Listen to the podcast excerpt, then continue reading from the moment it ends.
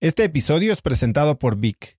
Si me conoces, sabes que soy un consumidor voraz de audiolibros y que he probado todo tipo de aplicaciones para seguir nutriendo mi mente mientras manejo o mientras corro o hago ejercicio, pero sin duda, por mucho, Vic es mi favorita.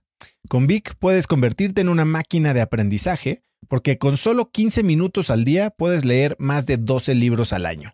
En Vic tienen más de 250 mil títulos y puedes escuchar resúmenes de bestsellers en menos de 15 minutos o libros completos, incluido mi libro Haz lo que importa, así como mis Vic originales como Cómo combatir el síndrome del impostor. Vic, por ser escucha de cracks, te regala 7 días de prueba y después contenido ilimitado por solo 167 pesos al mes en un pago anual de 1.999 pesos al suscribirte a Vic. Simplemente ve a cracks.la diagonal Vic. Vic se escribe B alta E E K.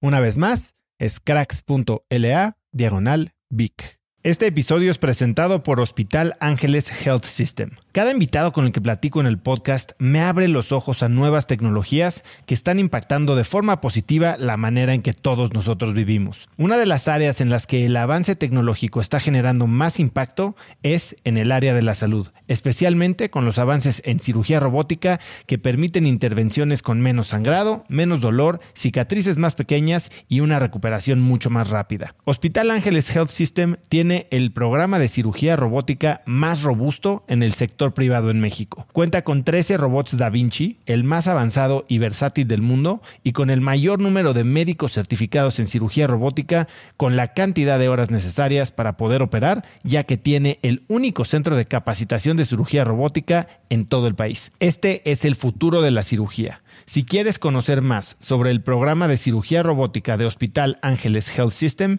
y ver el directorio de doctores, visita cracks.la diagonal ángeles. Una vez más, es cracks.la diagonal ángeles. Consulta a tu médico.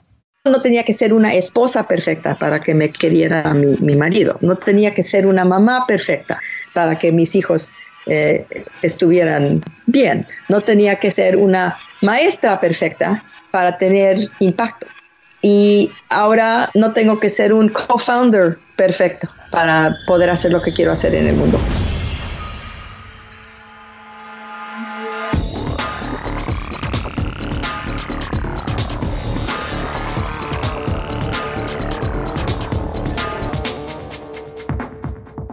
Hola y bienvenidos a un nuevo episodio de Cracks Podcast. Yo soy Osotrava y entrevisto a las mentes más brillantes para dejarte algo único y práctico que puedas usar en tu vida diaria.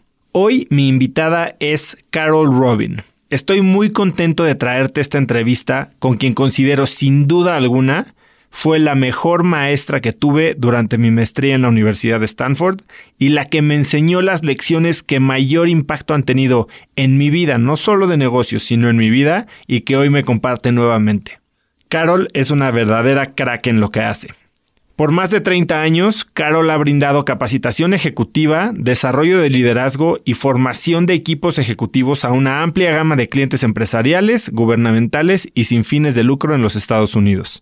Ella es la ex profesora de liderazgo y directora del programa Arbuckle Leadership Fellows, directora de la Facultad de Dinámicas Interpersonales para Ejecutivos de Alto Rendimiento y ganadora del Premio de Enseñanza Distinguida del MBA de la Escuela de Negocios de la Universidad de Stanford, que es donde estudié yo.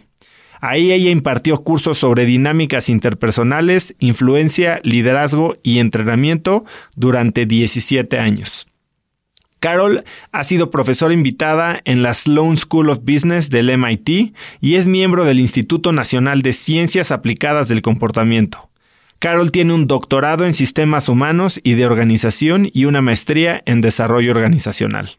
Comparte este episodio con alguien que crees que le pueda servir usando el link cracks.la diagonal carol. Hay lecciones valiosísimas y si sabes de alguien que pudiera usar esto, con este simple link puedes cambiarle la vida. Y conecta con nosotros en Instagram ahora o mientras escuchas la entrevista mencionándonos en tus historias de Instagram como arroba osotrava y arroba carolrobin que se escribe arroba carole.robin y el número 11. Y así vamos a poder saber que lo estás escuchando y contestarte ahí mismo. La conversación tarda unos minutitos en arrancar, la hicimos a distancia, pero Carol comparte unas joyas sobre cómo mejorar tu impacto como líder utilizando el regalo de la retroalimentación y de la conciencia interpersonal. Ya no te hago esperar más, así que espero que disfrutes mi entrevista con la mejor maestra que tuve en mi maestría, Carol Robin. Bueno, Carol, Muchísimas gracias por estar en el programa, por tomar mi llamada. Es algo que tengo muchas ganas de hacer desde hace mucho tiempo. Ay, como no, muchas gracias a ti. Carol, bueno, pues vamos a hablar de muchas cosas, eh, muchos conceptos que me acuerdo desde hace 12 años que tuve oportunidad de estudiar contigo, pero me gustaría para empezar con, con, algo que puede hacer que todos entiendan un poco el contexto, preguntarte sí. ¿Qué es un, como le decíamos nosotros, un touchy-feely ninja o un ninja de las relaciones interpersonales? Ajá. Um, bueno, pues esa es una pregunta muy complicada, pero para empezar, una persona que sabe mucho de eso es una persona que fundamentalmente tiene mucha curiosidad sobre lo que le está pasando a otra persona cuando estamos en relación se llama interpersonal porque es interpersonal. Vaya, tengo que estar consciente de lo que me está pasando a mí y también tengo que estar consciente de lo que te está pasando a ti. Y es estar consciente todo el tiempo en las dos partes de la relación, la mía y la tuya, que dan a, a nacer las relaciones interpersonales mejor. Ahora, ¿cómo te empezaste tú en este campo del análisis o el trabajo por mejorar relaciones interpersonales? Bueno, yo, yo estoy en mi sexta carrera, entonces no empecé eh, de maestra ni, ni, en academia, empecé en los negocios, pero uh, entonces tuve dos carreras antes de que decidí que quería yo regresar a trabajar porque yo había me había quedado en casa con mis dos hijos cuando estaban muy chiquitos. Habíamos hecho mi marido y yo un, um, un deal, uh, un contrato que uh, los dos íbamos a quedarnos en casa algún tiempo a crear a los niños y los dos íbamos a sostener la familia. Entonces, um, cuando empecé a pensar en lo que iba yo a hacer cuando iba a regresar a trabajar, después de estar en casa con dos niños chiquitos, decidí que no quería yo regresar a ventas y mercadotecnia en, um, en high tech, uh, que es lo que había hecho yo antes. Y tenía yo mucha curiosidad de liderazgo y, y cómo es que podemos crear culturas donde la gente de veras pueden ser todo lo que pueden ser en el trabajo. Entonces me regresé a la escuela, primero a tener un, a tomar una maestría en Organization Development, uh, de, desarrollo organizacional, y luego me encantó estar en, en, la escuela otra vez, entonces me, me lancé y me eché un, un doctorado. Cuando estaba yo haciendo mi doctorado, es cuando descubrí algo que se llama T-Group. El T en T-Group no es terapia. En inglés es um, training, que, es entrenamiento. Y en esos grupos me fascinó cuánto podía uno aprender de lo que estaba pasando con otra persona. Y así es que empezó mi viaje largo hacia hacia donde, donde fui a dar en Stanford eh, enseñando eh, la clase en Interpersonal Dynamics y Feely. Sí, bueno, Feely es una de las clases, o bueno, relaciones interpersonales, es una de las materias que distinguen el currículum de la maestría en administración que se imparte en Stanford de muchas otras top ten, ¿no? Y, y yo me acuerdo, para mí fue sin dudarlo bueno, uno, la clase más valiosa y dos, prácticamente de la única que me acuerdo eh, de, cosas y que sigo aplicando en mi vida. Eh, pero a ver, regresando al tema de T-Group, porque sí creo que eh, mucha gente cree que T-Group es terapia y que bueno, que dices que es training, entrenamiento, pero ¿cómo funciona un T-Group y cuál es el objetivo de un T-Group en este contexto de la clase de relaciones interpersonales? Pues el T-Group es un laboratorio Um, ¿Qué se hace en un laboratorio? Experimentamos. Tratamos de hacer un lugar que se siente suficientemente seguro para todos los que están. Son casi siempre 12, 12 participantes y dos, eh, vamos a decir, facilitadores. No sé si esa es la, esa es la palabra en español. Um, y en el laboratorio, por ejemplo, no hay agenda, no hay, eh, no hay roles que de, en avanzado, vaya, yo no tengo el rol de decidir de lo que se va a hablar y tú no tienes el rol de decidir, you know, a qué horas vamos a, a, tomar nuestro break. Entonces, se hace un vacío y en el vacío toda la gente que está presente tiene que aventarse a ver cómo van a llenar el vacío. Y, bueno, eh, y, se facilita de alguna manera que sucedan estas conversaciones? Pues hay clase, no, no nada más el grupo es el, el, laboratorio, pero también hay clase. Y en la clase ah, es donde, donde los estudiantes vienen a conocer conceptos importantes en, en relaciones interpersonales. Por ejemplo, eh, aprenden que hay partes de mí que conoces inmediatamente y hay partes de mí que no conoces para nada. Y uno de los conceptos es que si yo me dejo conocer un poco más, tú también te vas a dejar conocer un poco más. Y en haciendo eso vamos a tener una conexión un poco más fuerte de la que teníamos cuando empezamos. ¿Qué es un poco todo este concepto que está ahora muy en boca de la gente de vulnerabilidad, ¿no? Y que Brené Brown ha popularizado a través de sus documentales y pláticas, etcétera. Eh, pero también se habla un poquito de que la gente está un poquito como sobreexagerando el rol de la vulnerabilidad y, tal vez hasta fingiéndola o, o siendo vulnerable de una manera poco auténtica. ¿Cómo juega eso en una relación en la que tal vez estás sobreintentando o forzando una vulnerabilidad que no existe? Esa es una pregunta muy interesante. Tengo dos, ah, dos ideas aquí. Una es que tenemos un concepto que en la clase que es em, appropriate authenticity, ser auténtico pero apropiadamente. Vaya, nadie está diciendo que se tiene que compartir todo con todo mundo. El contexto eh, eh, tiene mucho que ver con lo que es apropiado. También, eh, vaya, no, no, te voy a decir yo todo de, un jalón, tal vez te voy a decir un poco y luego voy a, voy a ver lo que me dices a, mí y, vamos a ir poquito a poquito. Entonces, más o menos nos, um, uh, we feel our way. Nos vamos sintiendo un poco y nos vamos guiando. Y vamos aprendiendo poco a poco.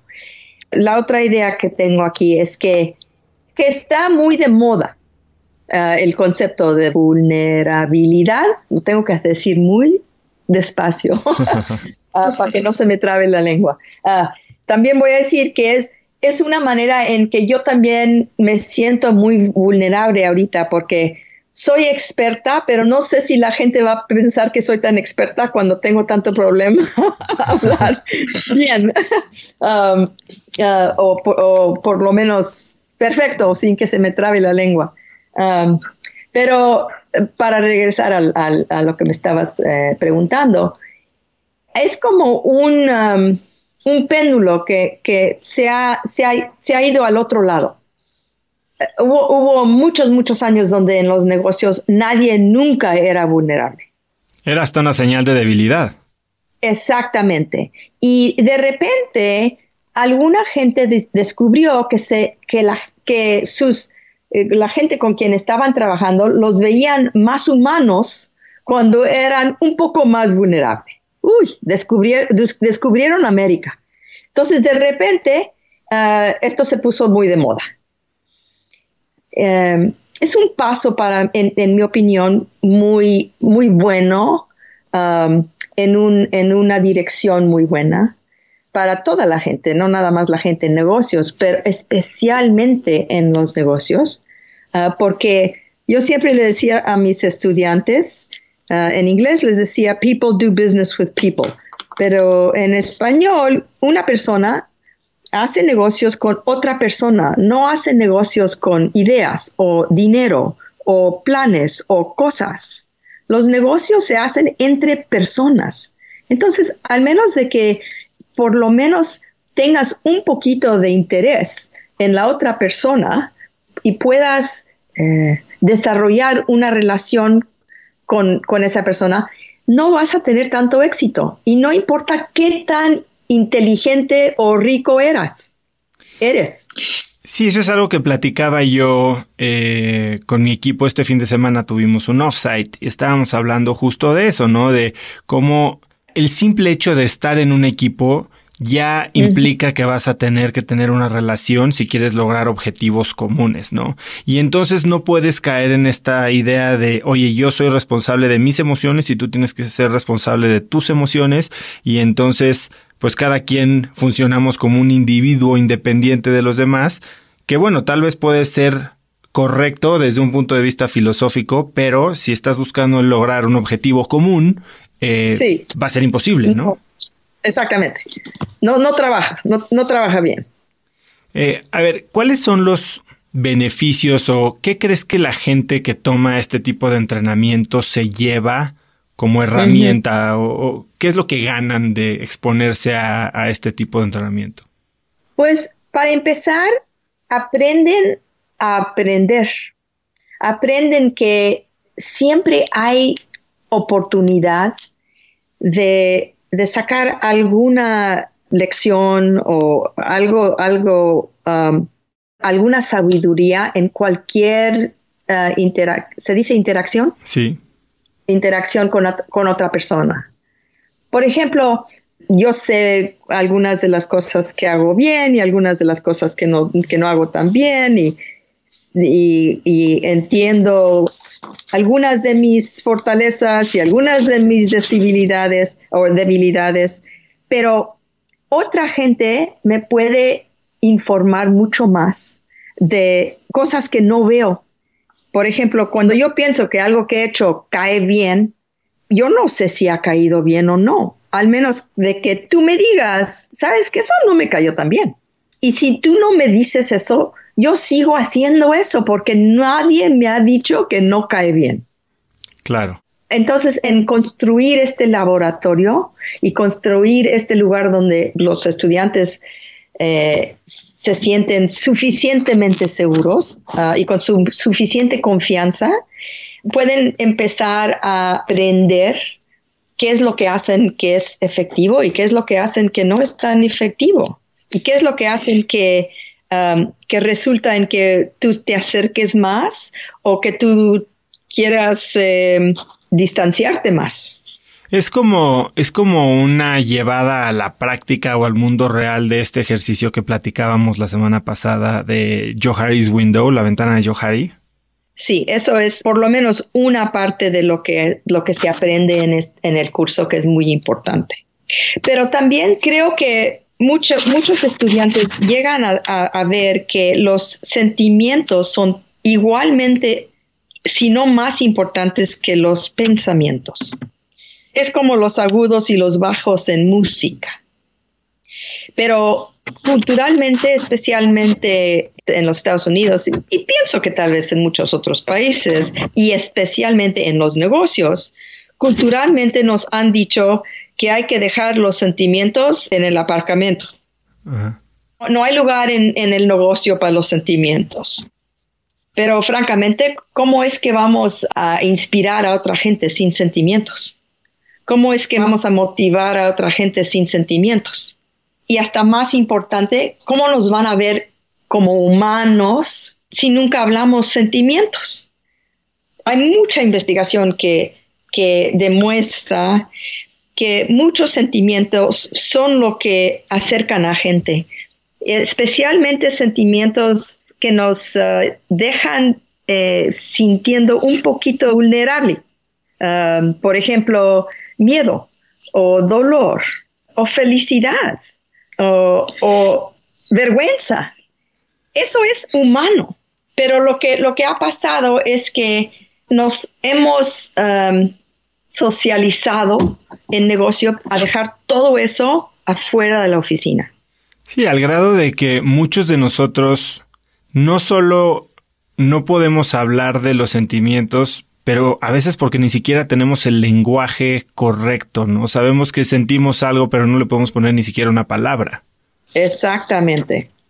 Eh, por eso en la escuela tenemos un vocabulario de sentimientos que les damos a los, a los estudiantes. Estoy segura que te acuerdas claro que, te dimos tres páginas de, de sentimientos porque los, los, estudiantes están, pues, pues sí siento algo, pero ¿qué? ¿Qué? ¿Qué es lo que siento? Ah, mira, entonces ven, el, ven la página, ah, mira, mira, estoy preocupada. O, ah, tengo vergüenza. O, um, o estoy, o no me siento valorada. O lo que sea. No sé si, si te importa uh, cómo me siento. Y eso regresa a lo que estábamos hablando hace un ratito, que es si yo tomo un poco de, eh, de chance, se dice chance, un poco de eh, chance, em, y, digo algo así, por ejemplo, pues ahorita estoy un poco nerviosa porque hablo un español de una chica de 18 años. y, y, también estoy un poco preocupada cómo va, cómo va a salir todo esto si yo te digo a ti eso, entonces tú tal vez me vas a decir algo también un poco más vulnerable. Y así nos vamos a, conocer en una manera muy diferente de nada más estar hablando de conceptos o de negocios o de, eh, o de pensamientos. Claro, algo que yo me acuerdo mucho como la regla de oro o la lección valiosa de Touchy Philly eh, y sobre todo aplica en, porque nos enseñaban negociación, nos enseñaban sesgos, sesgos cognitivos, pero también eh, hablábamos mucho de resolución de conflictos y de cómo llevar una plática que se puede estar tornando tensa o escalada, ¿no? Eh, este concepto del que hablábamos mucho era la red. Y justo este fin de semana lo volví a tocar con mi equipo y algo que es tan sencillo de entender y ahorita quiero que nos lo expliques, a mi equipo le resonó mucho porque esa simplicidad hace que sea sumamente efectiva y aplicable. ¿Qué es la red? Ah, te voy, te voy, a explicar. Y, y, cuando, y después quiero regresar a, algo más que es las creencias y, y los supuestos en que entramos a algunas de estas discusiones y, por qué tenemos que probar si todavía eh, tienen eh, validity, valididad, se dice. Validez. Ah, validez. Entonces, sí, la red. Bueno, la, la idea es que en cualquier conversación entre dos gentes hay tres realidades. Si estamos tú y yo hablando, tengo mi realidad, que es mi intención, la razón por la que estoy diciendo lo que estoy diciendo, lo que espero va a pasar cuando diga esto. Esa es, la realidad número uno. Es un poco complicado sin, un dibujo, pero luego hay la realidad número dos, que es lo que yo digo y lo que yo hago. Esa es la realidad que cualquier persona que está observando lo que está pasando va a decir, así es lo que dijo Carol y es lo que pasó. Y luego hay la, realidad número tres, que es la tuya, la manera en que tú has reaccionado a lo que dije yo. Lo que interpreté.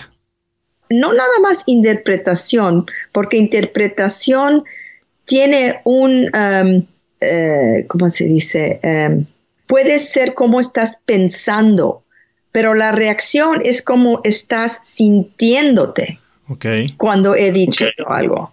Entonces, por ejemplo, yo digo, ay, oso, qué, eh, qué gusto en, volver a, estar trabajando contigo y qué gusto en, ver todo lo que has estado haciendo y estoy tan eh, orgullosa.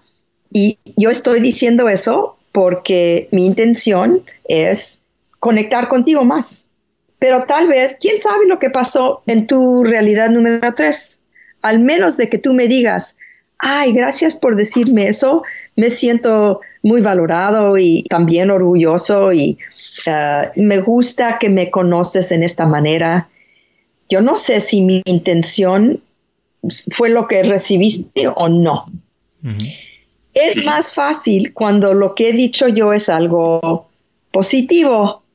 Es más difícil cuando yo te digo, es la tercera vez que me, has interrumpido y sabes que me siento un poco irritada. Y eso es lo que digo, me siento irritada. Y es la tercera vez que, me, has, uh, que me has interrumpido. Todo eso es la realidad número dos. Pero al menos de que yo te diga y te estoy diciendo esto porque no me gusta estar irritada contigo. Me gusta estar hablando contigo. Entonces, e, es importante que tú sepas que me está irritando cuando me estás interrumpiendo. Eso es la realidad uno, esta es mi intención, la realidad dos, esto es lo que he hecho. Si yo no te digo mi intención y nada más te digo, es la tercera vez que me has interrumpido y estoy irritada, ¿quién sabe cuál es tu reacción? Tal vez dices, pues ese es tu problema. Uh, o me dices, bueno, pues es que hablas muy lento y, yo no tengo, no tengo la paciencia para, esperar hasta que termines de hablar. Eso tal vez va a llegar a, una conversación más, uh, más funcional. Te voy a decir un ejemplo mejor.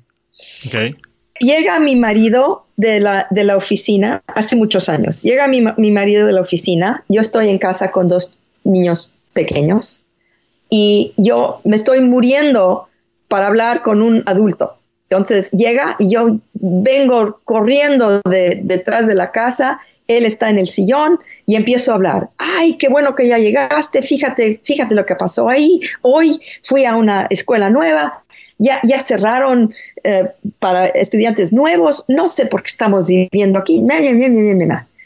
Ok, eso es, lo, eso es lo que estoy haciendo yo. Y él está sentado en el sillón leyendo el periódico.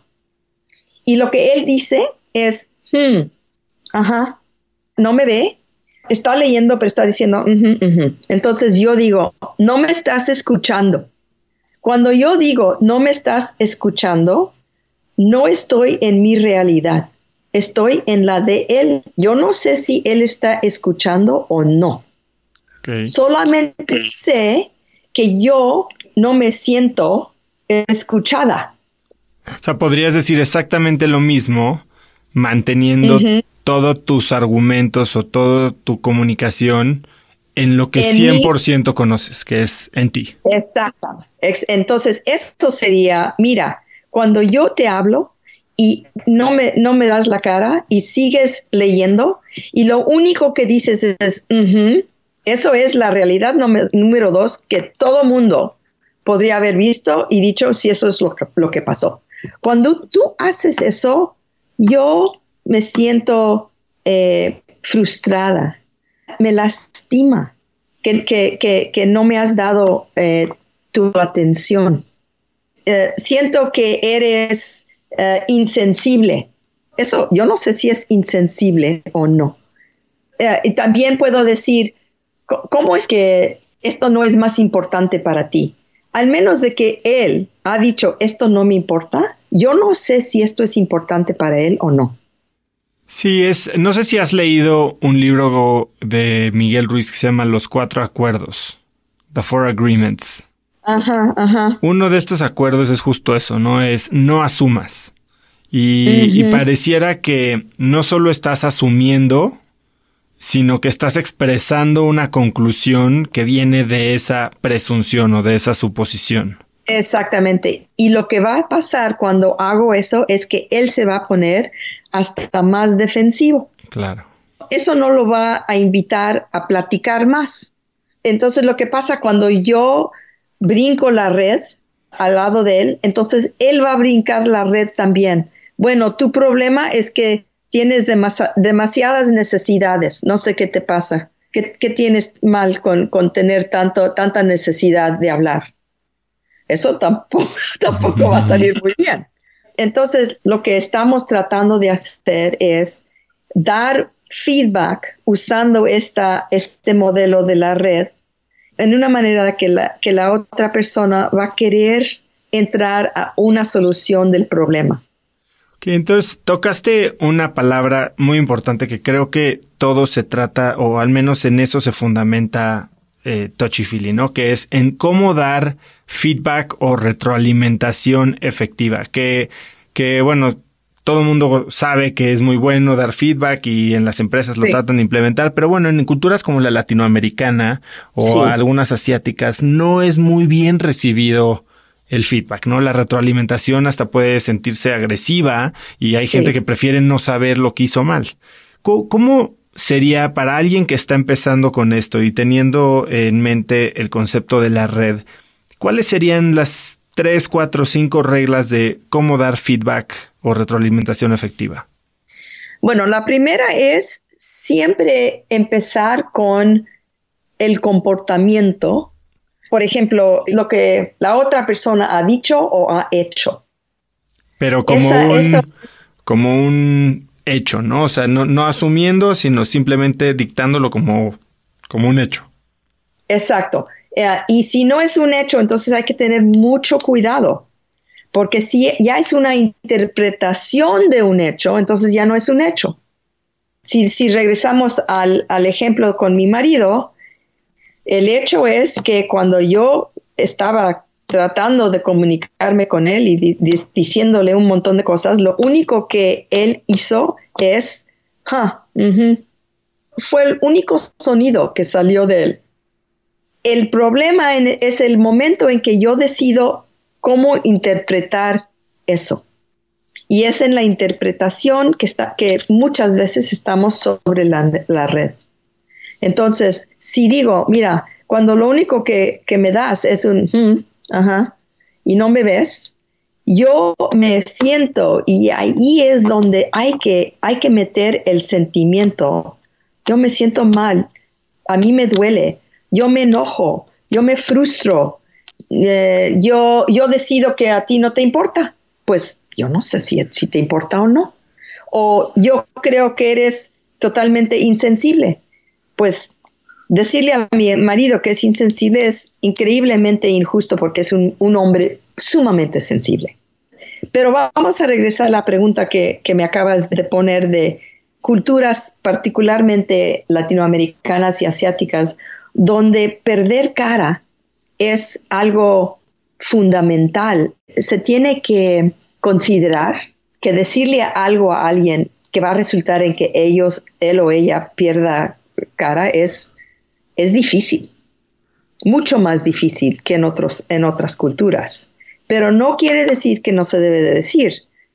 Quiere decir que tenemos que tener hasta más eh, cuidado en decir lo que es solamente en nuestra realidad. Cuando hiciste eso, esto es lo que me pasó a mí. Y aquí es la parte hasta más importante. Y te estoy diciendo esto, ¿por qué? Entonces, si tú me has interrumpido y yo me frustro, me frustro, te tengo que decir, y mira, te estoy diciendo esto porque la relación entre tú y yo me importa. Y no quiero que me estés frustrando y, no, y que no sepas que me estás frustrando, porque eso no va a resultar en algo bueno para los dos. Y eso es la razón por la que te estoy diciendo. Un, un truco que me acuerdo eh, que me hacía a mí muy fácil entender este concepto de cómo hablar de tu lado de la red y cómo enfocarte en sentimientos era el uso de la palabra that. O sea, si, si después de un sentimiento o de una palabra siento que agregas la palabra that o la palabra que, siento que estás haciendo tal, entonces eso significa que estás del otro lado de la red. Y, y si simplemente siento, y sigues con una palabra de sentimiento, siento dolor, siento angustia, siento enojo, siento felicidad, siento alegría, eso te hace ver que estás de tu lado de la red. Eso a mí me ayudaba mucho. Sí, y sabes, estaba pensando en eso, en la construcción gramática. En inglés es sumamente simple. I feel y, y luego feeling. No sé si en español es lo mismo. Sí, creo que se puede usar porque siento enojo. O siento que, y ya después viene un verbo que es atribuido a, la, otra, persona. O siento miedo, siento eh, nerviosismo, siento vergüenza. Um, entonces, por eso tenía yo un grupo de estudiantes que querían hacer un T-Group en español. No resultó porque no tenían suficiente que querían hacerlo, pero, lo, pero lo, primero que les pregunté es, me van a tener que traducir el vocabulario de sentimientos. Ahora, tienes toda la razón. Ahora quiero regresar al punto que, hice hace un, un, momento en, en las creencias y, las, y los supuestos con que entramos a estas conversaciones. Las creencias se, ah, se desarrollan muy, muy temprano en nuestras vidas y luego no las probamos si todavía tienen valor. Entonces, por ejemplo, si yo tengo una creencia que si yo te digo a ti que algo que estás haciendo me molesta, que eso nos va a, que nuestra relación va a estar peor por, por haberte dicho eso, no te voy a decir. Pero si estás haciendo algo que a mí me molesta y yo no te digo, ¿qué vas a hacer tú? Lo vas a seguir haciendo. Exacto. ¿Y qué va a pasar? ¿Y qué me va a pasar a mí? Te vas a seguir frustrando. Y me voy a frustrar hasta más.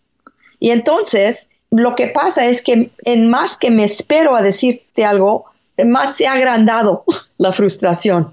Mucho más fácil decirte muy temprano, mira, cuando, cuando hiciste esto, me molestó un poquito. Pero mucha gente dice, eh, no, no voy a decir nada, no, no es tan gran cosa. Es precisamente cuando no es tan gran cosa que se tiene que decir.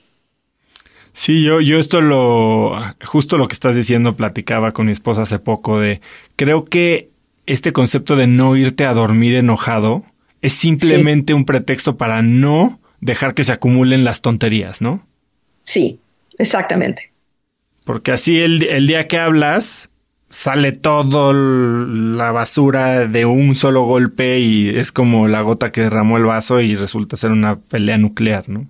Sí, y es muchísimo más fácil cuando está más pequeño el problema. Y mucha gente piensa, no tengo que, uh, compartir mis sentimientos contigo cuando, cuando son chiquitos. Uh, estoy un poquito preocupada o, o tengo, estoy un poquito frustrada. Entonces pienso, no, no voy a decir nada. Pero a los tres meses has seguido haciendo lo mismo y ahora no estoy un poquito frustrada, estoy más enojada que, que es posible eh, decir. ¿Y ahora cómo nos va a dar? No, no, ¿Cómo nos va a ir? Sí. Otra cosa que, que recuerdo que tratamos en la clase y de las que más me marcó fue este video de John Gottman que habla sobre los cuatro jinetes del apocalipsis en las relaciones de pareja. Sí. Y bueno, como bien dice, no todos los problemas en el mundo son problemas de relaciones personales y creo que no hay relación personal más cercana que la de una pareja. Eh, ¿Varía la manera en que se aplican estos conceptos dentro de una pareja en un ambiente de trabajo o podríamos pensar que es lo mismo? Muy buena pregunta y, estoy tan contenta que me has preguntado porque sí varía mucho. Yo tenía un poco de problema con la manera en que muchos estudiantes pensaban que todo lo que Gottman dice es, bueno, se puede aplicar igualmente al negocio. Hay algunas cosas que dice que, que ah, tienen sentido ah, en aplicación, pero una pareja, eh, un esposo y una esposa o dos esposos o lo que sea, es muy diferente que un gerente y, la persona con quien eh, con quien trabaja, ah, o, dos, o dos personas que trabajan juntos. el trabajo es diferente que el matrimonio.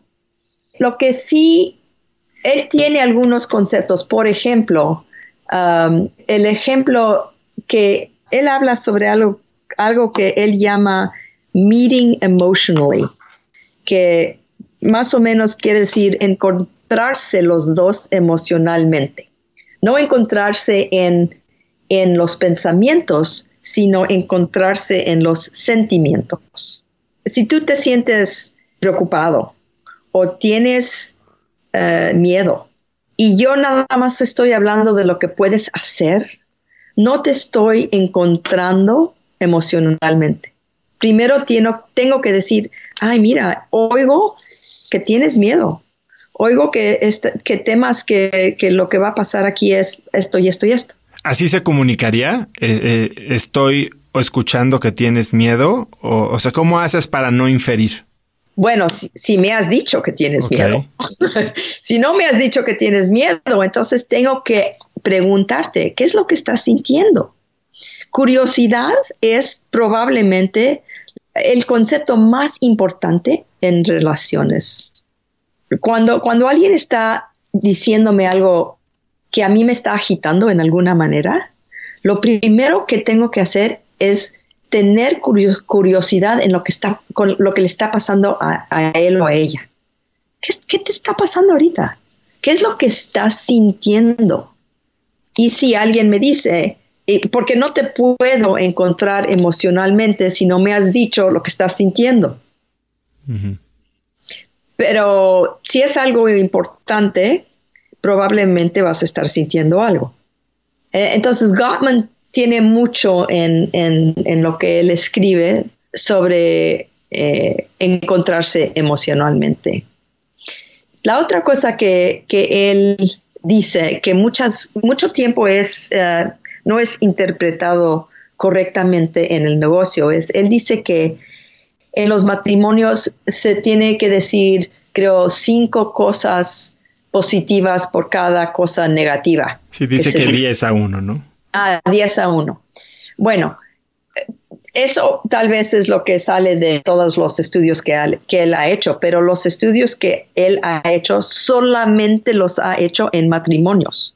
Nunca ha hecho ningún estudio en ningún contexto de negocio. Ahora, hay algo que se puede eh, aprender en eso. Si lo único que siempre te digo es negativo, entonces, después de un rato ya no, ya no me vas a querer escuchar. Pero no quiere decir que te tengo que decir 10 cosas positivas antes de que pueda decirte yo algo, una cosa negativa. Especialmente en el negocio.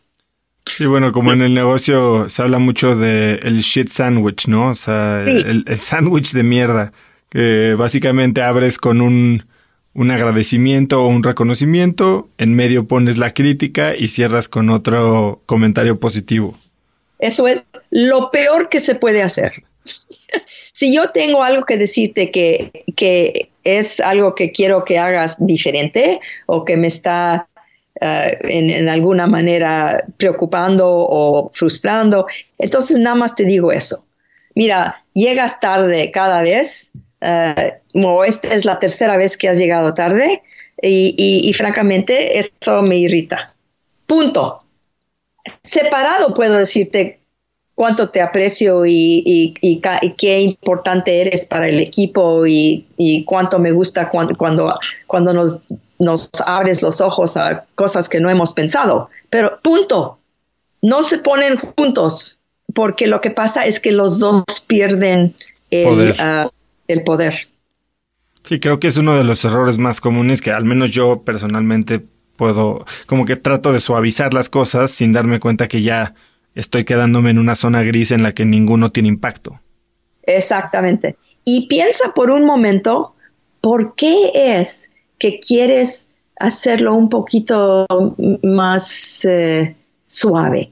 ¿Qué está pasando? ¿Qué es lo que estás pensando tú?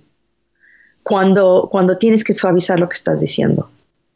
Sí, tal vez vengo de creencias o de paradigmas pasados en los que eh, el feedback que he recibido es que soy tal vez demasiado, como dicen, brutalmente honesto. Y que tal vez eh, eh, el lenguaje que uso no es lo más, y, sobre todo en una cultura latinoamericana que eso tal vez no es tan bien aceptado. Sí, pero mira, la honestidad brutal es muchas veces más brutal que honestidad. Mucha gente cree que el, que el contrario de honestidad brutal es suave. no, o, es indirecto.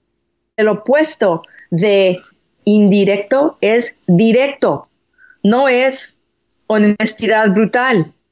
A ver, entonces ahí para aclararlo.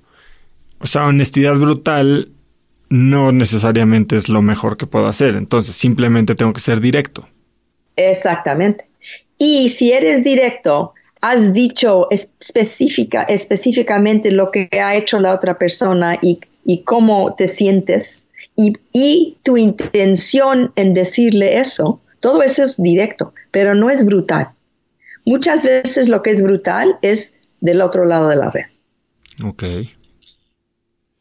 Ahora, parte de lo que de lo que trata esto es también evitar, y tal vez eso es lo que causa una honestidad, por llamarle brutal, ¿no? Eh, avergüenza al receptor. Sí. Eh, entonces tenemos que regresar a, otro concepto muy fundamental. Cuando yo te doy feedback o retroalimentación, yo te lo doy porque tengo algo que es un regalo. Tengo datos para ti que te pueden hacer bien. Y si yo pienso que un que, que, datos que te estoy dando, que si yo pienso que feedback es un regalo, entonces tú lo vas a recibir como un regalo y yo, yo lo voy a dar como un regalo. Y si alguien me va a decir algo que es difícil para mí oír, si me vas a decir que he, estado hablando demasiado y no he hecho, no, he hecho lugar para que me digas tú lo que quieres, me, quieres decir y te sientes, eh, eh, no sé, frustrado. Eso es un regalo. Es importante para mí que yo sepa eso, porque entonces voy a poder hacer más elecciones en lo que hago. ¿Cómo implementas una cultura en la que se acepta la retroalimentación como un regalo y no como un castigo? pues poquito a poquito. y se, y tiene, se, tiene que empezar con el liderazgo. Ah, el, líder ah, tiene nada, no nada más tiene que empezar dando feedback, pero, pero también eh, aceptando feedback y aceptando feedback como un regalo, no, no con uh, un, uh, un, castigo. Por ejemplo. Por ejemplo, llega alguien que trabaja por mí y me dice que um, es la tercera vez en tres semanas que he cambiado lo que he dicho, que, que es la primera, eh, la prioridad primera del negocio. Entonces, tú, me vienes a, decir, mira, es la tercera vez que has, que has hecho y francamente me estoy frustrando más y más.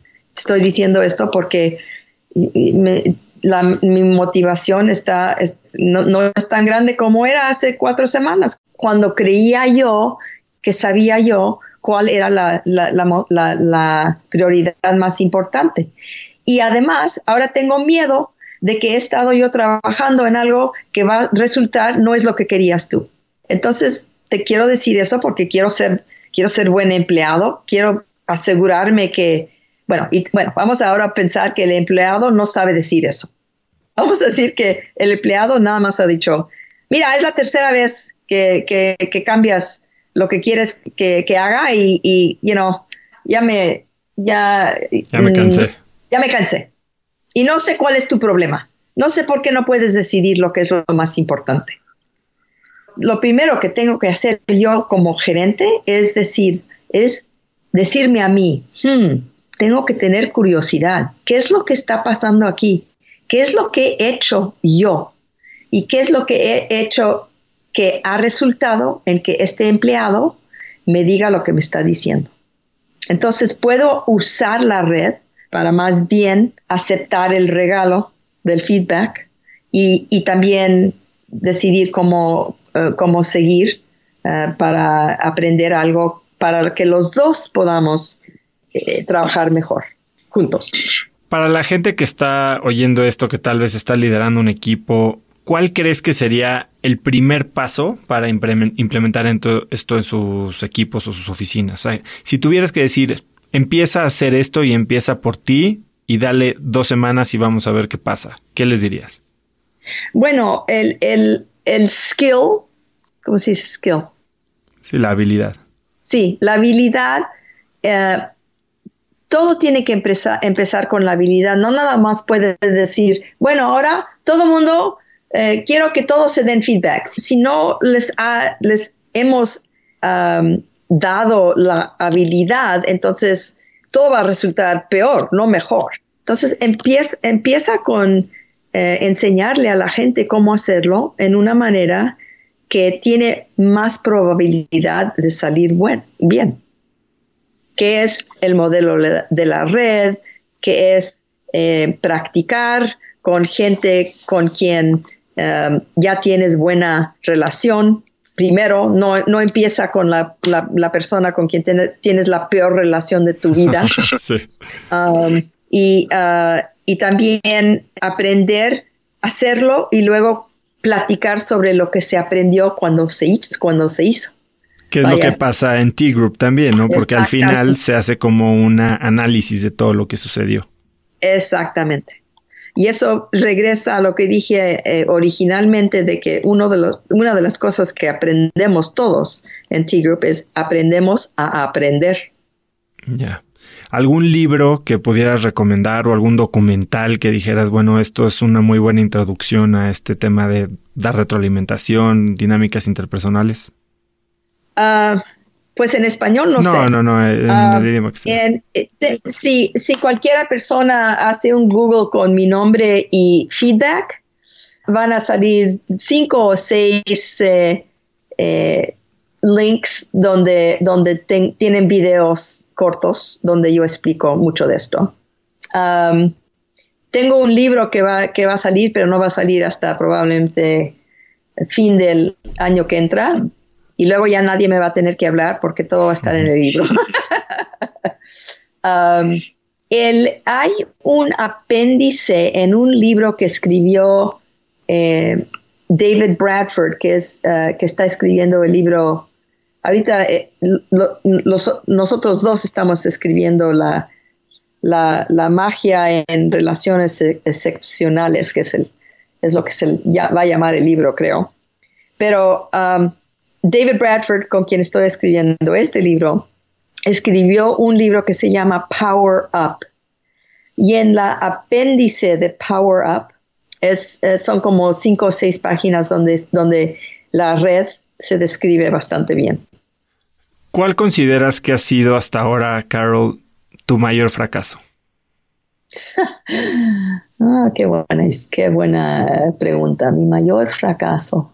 Um, Sabes, una de las cosas que eh, ya, soy suficientemente vieja para, para saber que mis, mis, mayores fracasos siempre han resultado en mis mayores, eh, ¿cómo se dice? Aprendizajes. definitivamente aprendizajes, pero también um, mis, mis, más grandes em, logros. Pero el fracaso más fundamental de mi vida fue cuando me divorcié porque me, me, estaba yo casada ocho años cuando llegó mi marido un día a decirme que ya no quería estar, estar casado. ¿Qué crees que aprendiste de ese fracaso? Mm, lo que más aprendí es que, eh, bueno, que tengo fuerza, que soy, no sé cómo se dice resilient. Resiliente. Que soy resiliente. Y sabes, es interesante que yo no sabría que soy resiliente si no hubiera tenido oportunidad de tener que realizar eso, si todo me habría em, desarrollado perfectamente, nunca sabría yo que soy resiliente. Te he oído decir o referirte a estos fracasos eh, con un término que inventaste tú. Sí. bueno, Uh, no lo inventé yo, pero, pero lo inventamos juntos, uh, un, un, socio mío hace muchos años y yo. Es AFOG. Uh, A-F-O-G, ¿no? Ajá. En inglés es Another Fucking Opportunity for Growth. Otra oportunidad. Para eh, crecer. Para crecer, pero... yo, lo había traducido como otra pinche oportunidad para crecer. Otra, e, e, eco, otra pinche... Qué, qué bueno, siempre he querido saber cómo decirlo, pero pinche no es, no es, tan, no es tan feo como fucking. ¿eh? Eh, se puede usar igual. Ok, pero sí, otra pinche oportunidad. Y esas las tengo casi todos los días. Y cada vez que algo no, no sucede o no se desarrolla como quiero yo, siempre me tengo que preguntar, ah, mira, aquí hay algo que aprender.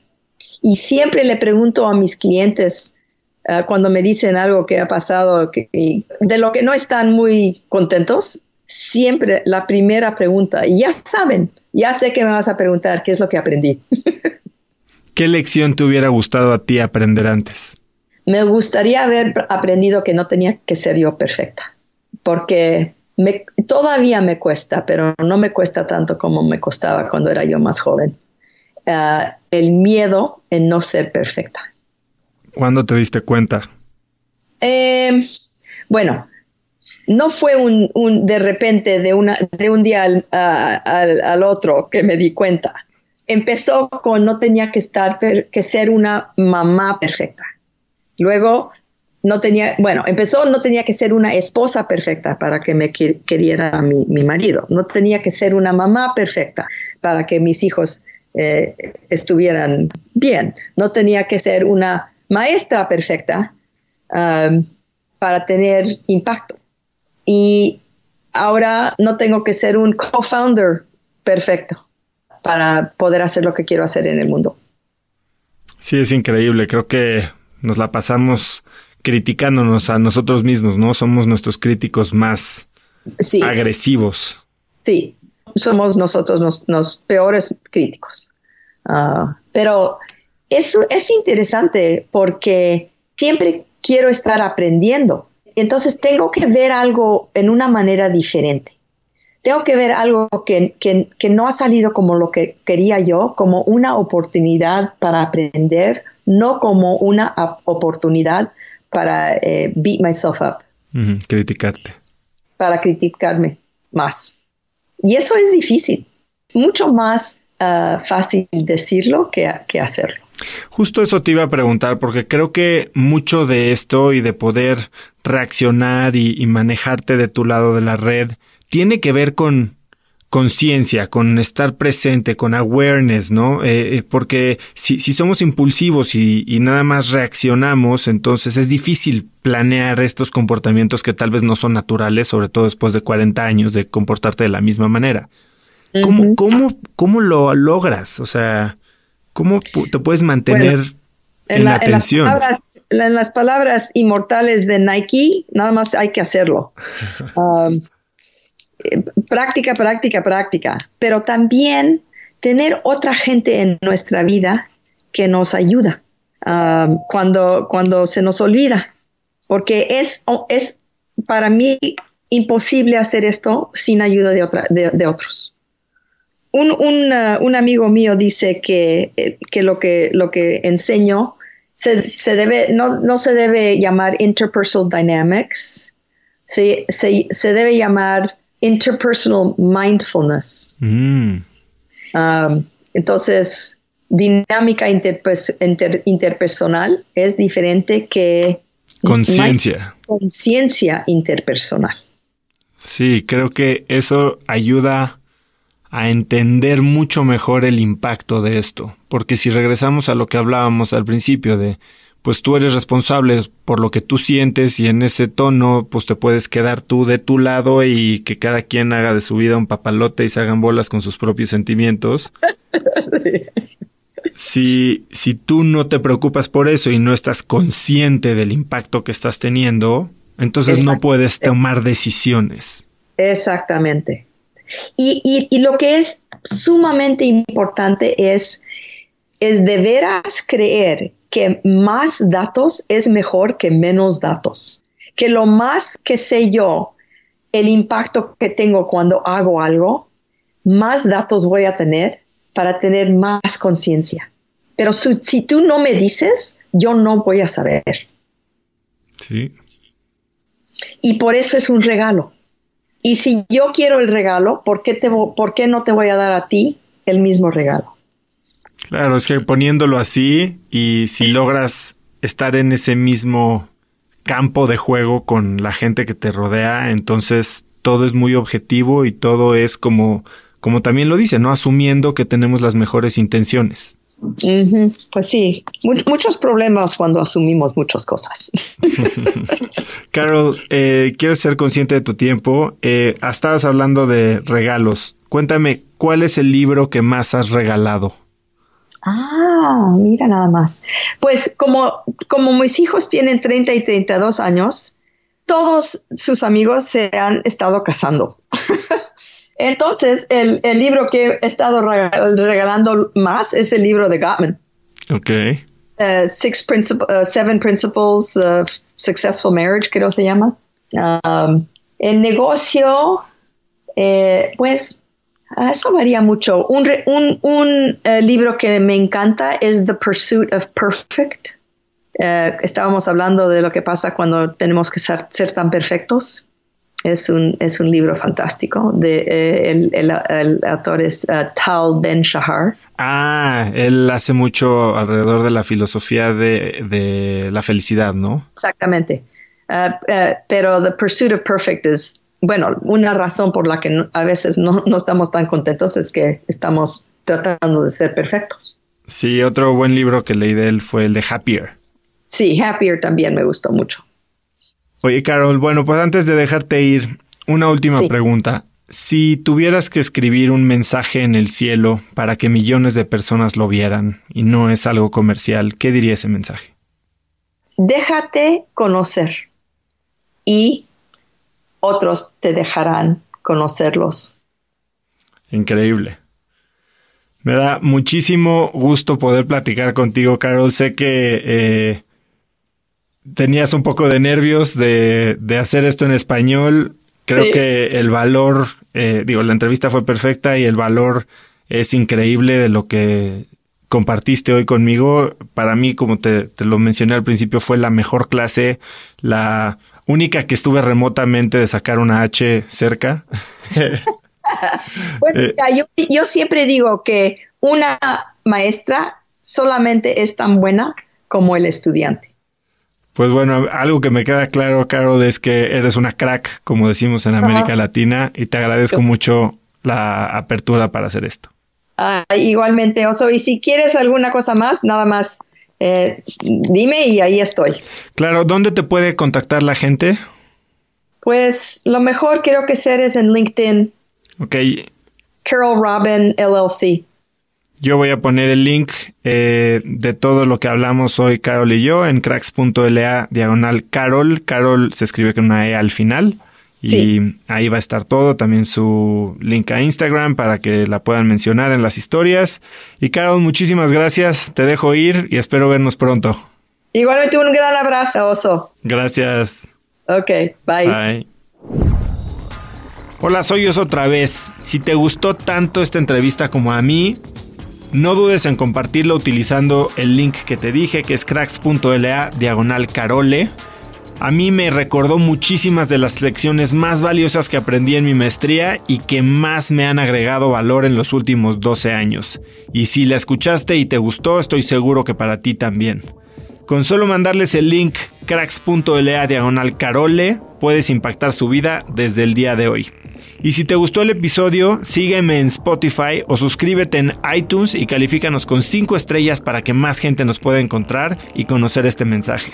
También suscríbete gratis a Viernes de Cracks, que es el mail que mando cada viernes y puedes hacerlo en cracks.la diagonal viernes o bajar mi ebook con los 7 hábitos que me hacen ganar las mañanas en el link cracks.la diagonal el número 7 hábitos. cracks.la diagonal 7 hábitos. Enséñame dónde escuchas cracks, sube un video, mencióname en tus historias de Instagram como arroba osotrava y incluye a Carol como arroba carol.robin número 11. Puedes encontrar links a todo lo que hablamos hoy en www.cracks.la diagonal carole. Y eso es todo por hoy. Yo soy Osotrava y espero que tengas una gran semana. Este episodio es presentado por Vic. Si me conoces, sabes que soy un consumidor voraz de audiolibros y que he probado todo tipo de aplicaciones para seguir nutriendo mi mente mientras manejo o mientras corro o hago ejercicio, pero sin duda, por mucho, Vic es mi favorita. Con Vic puedes convertirte en una máquina de aprendizaje porque con solo 15 minutos al día puedes leer más de 12 libros al año. En Vic tienen más de 250 mil títulos y puedes escuchar resúmenes de bestsellers en menos de 15 minutos o libros completos, incluido mi libro Haz lo que importa, así como mis Vic originales como Cómo combatir el síndrome del impostor. Vic, por ser escucha de cracks, te regala 7 días de prueba y después contenido ilimitado por solo 167 pesos al mes en un pago anual de 1.999 pesos al suscribirte a Vic. Simplemente ve a cracks.la diagonal Vic. Vic se escribe B alta E E K. Una vez más, es cracks.la diagonal. Este episodio es presentado por Hospital Ángeles Health System. Cada invitado con el que platico en el podcast me abre los ojos a nuevas tecnologías que están impactando de forma positiva la manera en que todos nosotros vivimos. Una de las áreas en las que el avance tecnológico está generando más impacto es en el área de la salud, especialmente con los avances en cirugía robótica que permiten intervenciones con menos sangrado, menos dolor, cicatrices más pequeñas y una recuperación mucho más rápida. Hospital Ángeles Health System tiene el programa de cirugía robótica más robusto en el privado en México. Cuenta con 13 robots Da Vinci, el más avanzado y versátil del mundo, y con el mayor número de médicos certificados en cirugía robótica, con la cantidad de horas necesarias para poder operar, ya que tiene el único centro de capacitación de cirugía robótica en todo el país. Este es el futuro de la cirugía. Si quieres conocer más sobre el programa de cirugía robótica de Hospital Ángeles Health System y ver el directorio de doctores, visita cracks.la diagonal ángeles. Una vez más, es cracks.la diagonal ángeles. Consulta a tu médico.